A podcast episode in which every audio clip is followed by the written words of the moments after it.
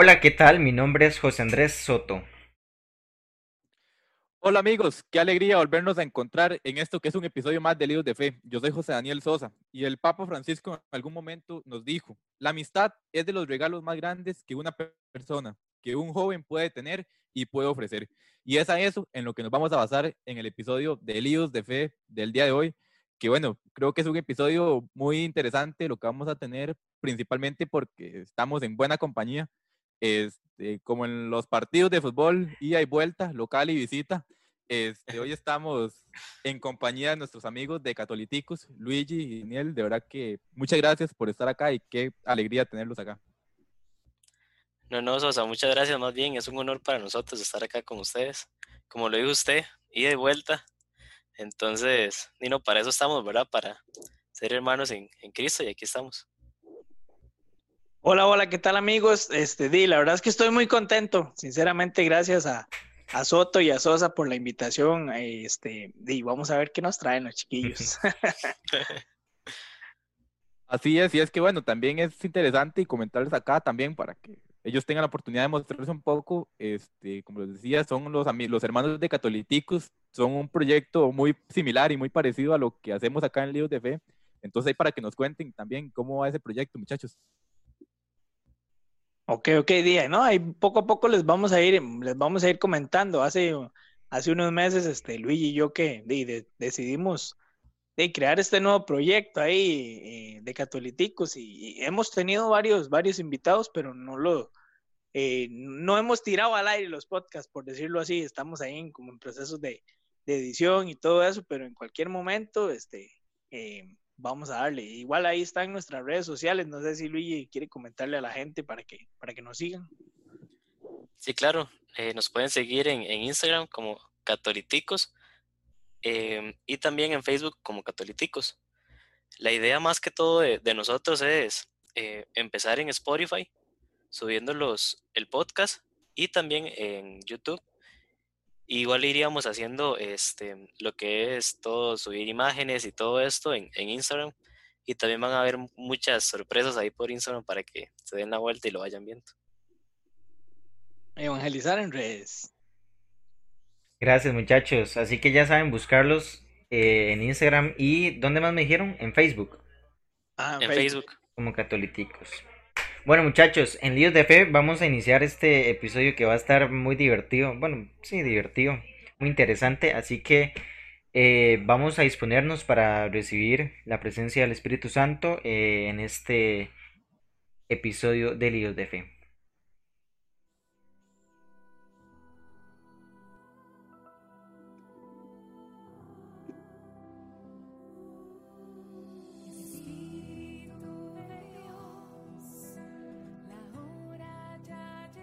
Espíritu Santo, amor del Padre y del Hijo, inspírame siempre lo que debo pensar, lo que debo decir, cómo debo decirlo, lo que debo callar, cómo debo actuar, lo que debo hacer, para gloria de Dios, bien de las almas y mi propia santificación. Espíritu Santo, dame agudeza para entender, capacidad para retener, método y facultad para aprender, sutileza para interpretar gracia y eficacia para hablar, dama cierta al empezar, dirección al progresar y perfección al acabar. Amén. Pues bueno, este, iniciado el episodio con la oración al Espíritu Santo, vamos a dar paso a escuchar la cita bíblica con la que vamos a trabajar el episodio del día de hoy. Creo que a la luz de la palabra pueden ir sacando ideas de qué es lo que vamos a comentar y de lo que vamos a conversar un rato el día de hoy. Entonces, Soto, cuando quiera. Vamos a leer del Santo Evangelio según San Mateo, capítulo 18, versículos del 15 al 22. Nos va a ayudar un poquito, especialmente en estos tiempos de pandemia, que hemos estado un poquito más aislados eh, físicamente, porque socialmente, pues, estos medios nos han permitido llegar a muchos lugares y reunirnos con diferentes amigos. Así que dice así, si tu hermano te ofende, ve y corrígelo, tú y él a solas. Si te escucha, has ganado a tu hermano. Si no te hace caso, hazte acompañar de uno o dos. para que el asunto se resuelva por dos o tres testigos.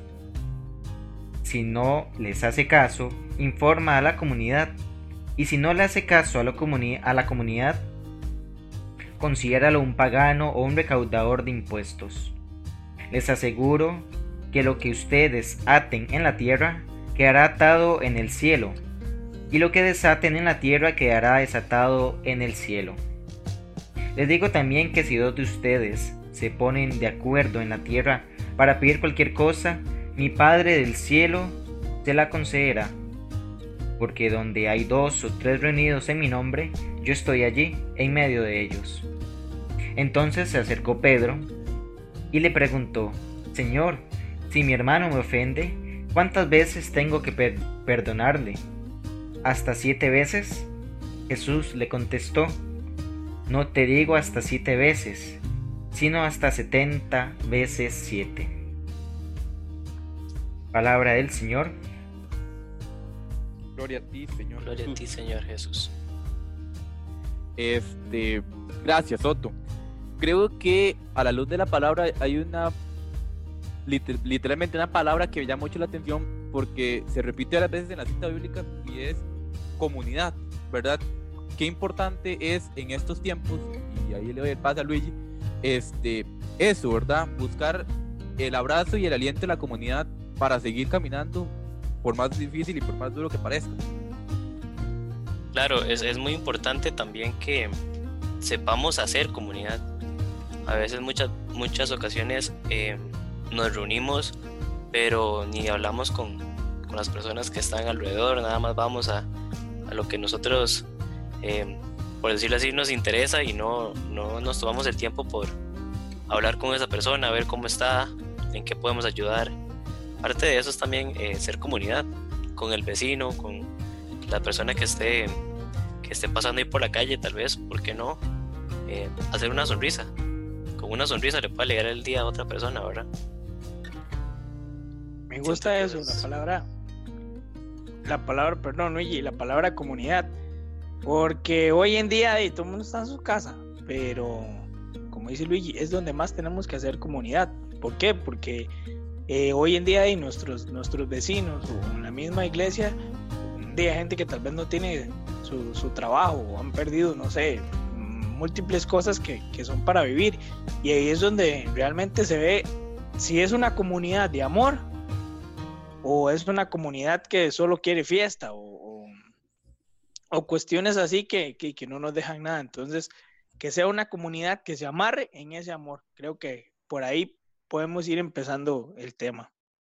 Y es que ese amor este, se tiene que manifestar de la mejor manera posible, porque es un amor que viene de Dios. Y si realmente estamos con Dios, pues no, no, no existe que esa, no existe la manera de que ese amor sea algo negativo o chocante. Bueno, a veces sí lo es, pero el amor de Dios es misericordioso y, y creo que este sentido comunitario es muy importante también eh, cuando lo vemos en sentido de apoyarnos. Eh, yo creo que ahora todos estamos pasando dependiendo de, las, de los días. Hay días en que estamos muy alegres, días en que estamos muy felices. Pero hay otros días en que estamos como a media máquina y no, nos queremos levantar y nos quedamos en, en, la cama un buen rato en la mañana. Nos da pereza tal vez leer algo. Y, yo creo que ese sentido comunitario eh, nos tiene que ayudar para también decir, mira, sí, me estoy mal, voy a contarle tal vez a, a esta persona de confianza o a esta otra y creo que ahí está nuestro deber cristiano de, buscar la forma de apoyar, de hacerlo sentir acogido, de hacerle sentir ese amor de Dios. Porque si bien es cierto, en todos estos tiempos hemos estado la mayoría en nuestras casas eh, y podemos tal vez sentir que Dios no está con nosotros al no ir a las Eucaristías, al no ir a los encuentros de pastoral juvenil, al no ir a servir como monaguillos o a las distintas actividades en que estamos. Pero yo creo que es eso, ir buscando ese sentido de comunidad, de ir empujando al hermano, vamos, si se puede, yo le ayudo, qué está pasando, por qué está así, y, yo creo que dar ese sentido de, amor fraterno de Dios, o sea. Sí, porque también ahora que uno pone la postura de, o que empieza a analizar cualidades de un amigo, ¿verdad? Hay muchas, ¿verdad? Que la lealtad, que ese amor del que ustedes hablan, ¿verdad? De la confianza y muchas cosas.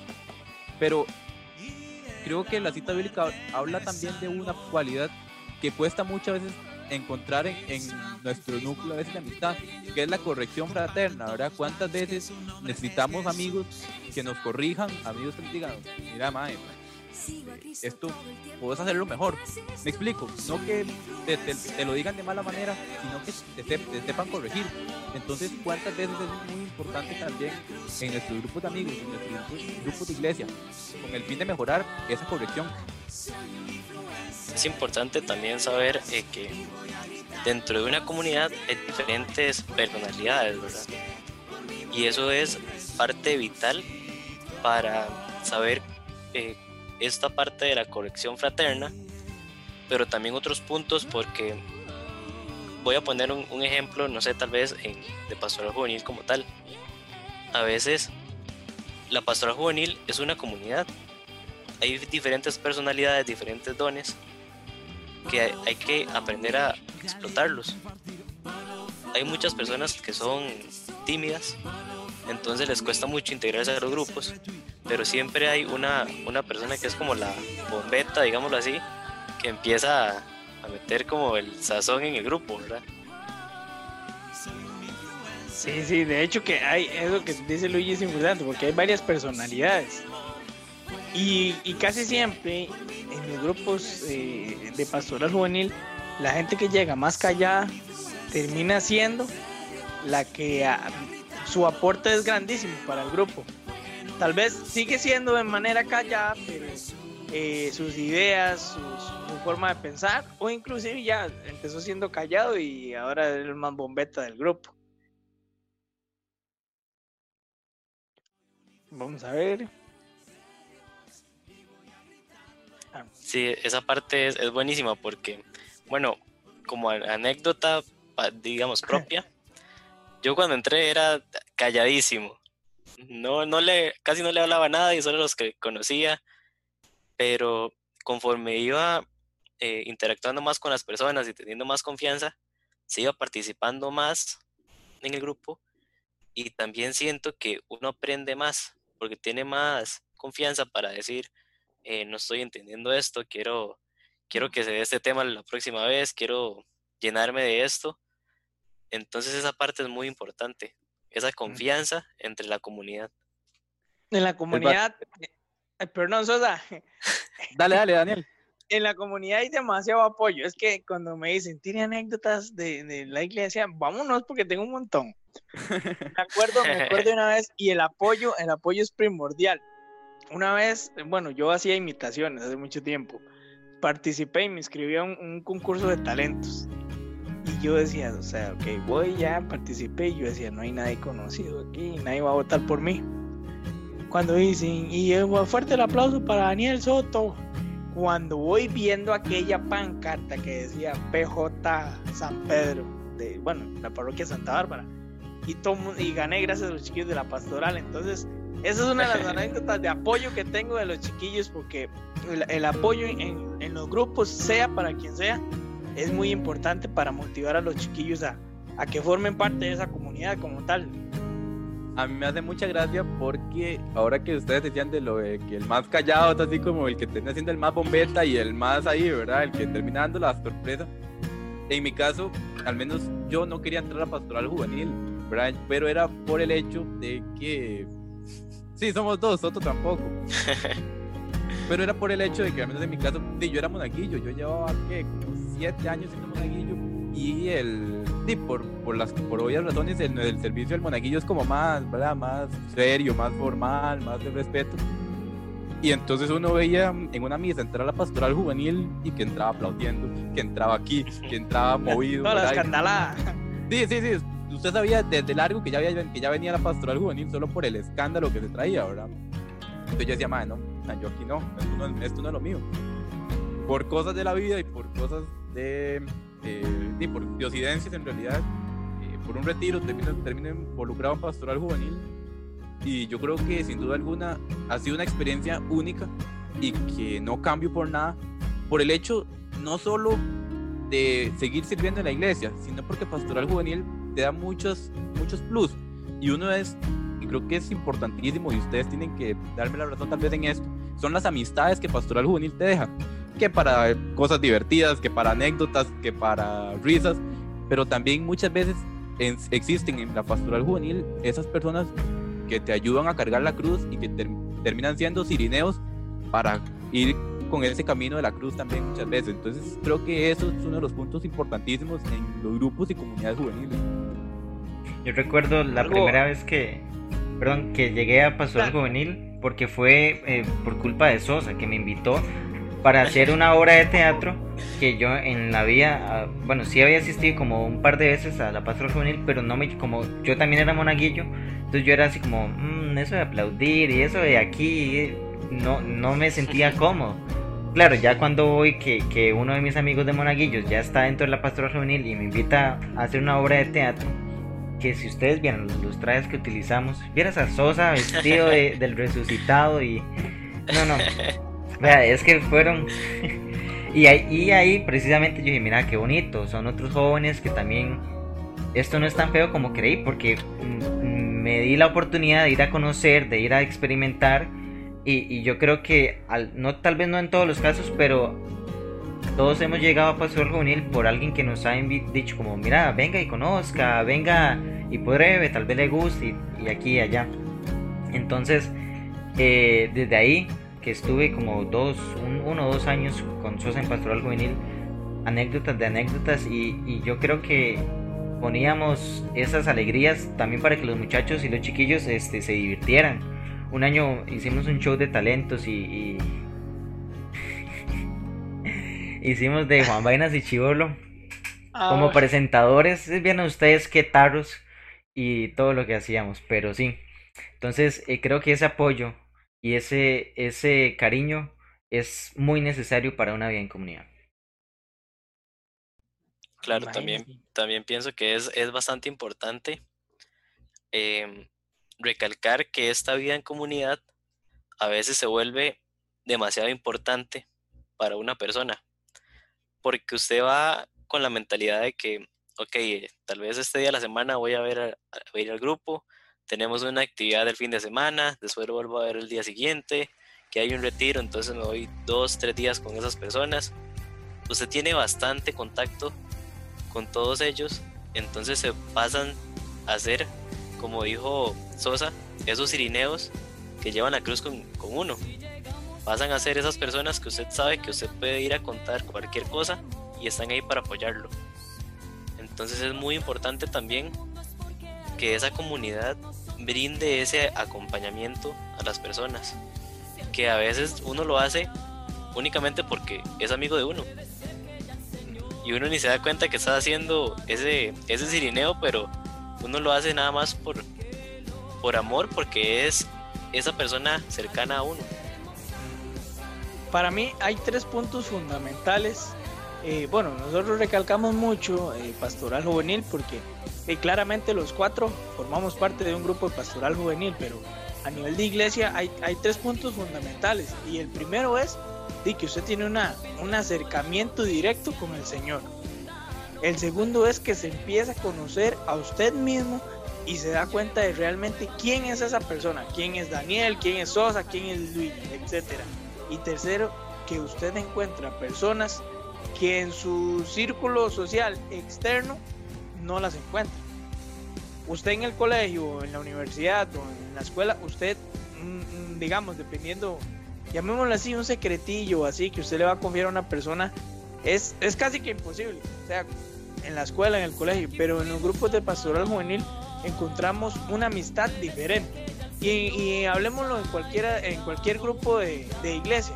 Siempre hay esa persona en la que nosotros podemos confiar y en la que está disponible para nosotros y nosotros disponible para ella. Entonces, eh, son cositas que se van conjugando y hacen que, que la iglesia vaya poniéndose fuerte, que sea una iglesia viva. Tal vez la gente no lo nota, pero de grupos que se reúnen eh, no solo para ir a la Eucaristía, hablemos de, de, ministros de la Eucaristía o proclamadores de la palabra, ellos, ellos mantienen sus convivios, no sé, cada 15 días, una vez al mes, no sé, pero es una relación que no solo, no solo se da a nivel de, Eucaristía o, a nivel de que, ok, nos vamos a reunir todos, sino que hay gente organizada, hay gente que se prepara y hay gente que, que le gusta ir porque tiene la necesidad de formar parte de la iglesia. Y es el punto de que los mismos de la iglesia se entienden. Me explico. Por ejemplo, digo, usted no va a ir al Morera Soto a ver un partido de la Liga Limón con tres compas apricistas, ¿verdad? O sea, obviamente no, porque un gol de limón y te lo celebran en la cara los tres. Entonces, creo que lo mismo pasa en esta vida de iglesia, ¿verdad? Uno se amarra a esas amistades que te entienden, que si vos les decís, ah, es que el domingo tengo que ir a misa 9, no te hacen cara de que inclusive te pueden acompañar. ¿Me explico? Exactamente, te entienden en ese punto. Entonces, Otto, para ir finalizando esta primera parte, digo que esa vida de iglesia siempre es muy importante y deja muchos puntos a favor también. Deja muchos puntos a favor y deja mucho mucho que recordar, porque si llevamos una vida de iglesia compartiendo, yo creo que siempre va a haber algún momento, algún, alguna situación, alguna actividad que siempre nos va a quedar en la memoria, siempre nos va a quedar ahí como, mira, sí, qué bonito aquel retiro, mira, qué bonito aquel paseo que tuvimos, qué bonita aquella actividad, y es lo que nos va a marcar y nos va a ayudar a forjar nuestra personalidad, como decía este Dani anteriormente, nos ayuda a ver quiénes somos y qué es lo que queremos y qué es lo que quiere Dios con nosotros. Una posible vocación, este, matrimonial, algún noviazgo, este, inclusive una, una vocación hacia la vida sacerdotal o religiosa, misionera. Entonces, creo que estos espacios juveniles eh, nos marcan para toda la vida. Así es, así es, Otto. Este, de eso no lo vamos a dejar en duda porque solo quien ha vivido la experiencia eh, sabe que lo que estamos hablando no es una mentira y bien, como hay mucha gente que tal vez está escuchando el podcast en este momento y se la acaba de venir a la cabeza ya alguna anécdota vacilona o alguna experiencia que vivieron que tuvieron, escucha, ¿verdad? Esos años uno los recuerda con mucho cariño. Entonces, pues bueno, les dijimos que este era un podcast bastante diferente, que este era un podcast este, que iba a estar bonito, conversarlo, ¿verdad? Para reírnos y todo. Entonces, vamos, lo que vamos a hacer es que lo vamos a dividir en dos partes. Entonces, queremos darles las gracias por habernos acompañado en esta primera parte de este podcast de Iglesia y los esperamos la próxima semana con la segunda parte de estos pequeños podcasts. Así que Daniel, Luigi, ya casi continuamos nosotros. nosotros vamos a dejar nuestro podcast por acá el día de hoy. Sí, muchísimas gracias y esperamos que nos vuelvan a, a sintonizar, por decirlo así, este, la próxima semana con la segunda parte de este episodio especial de Líos de Fe. La grandeza del Señor, y recordar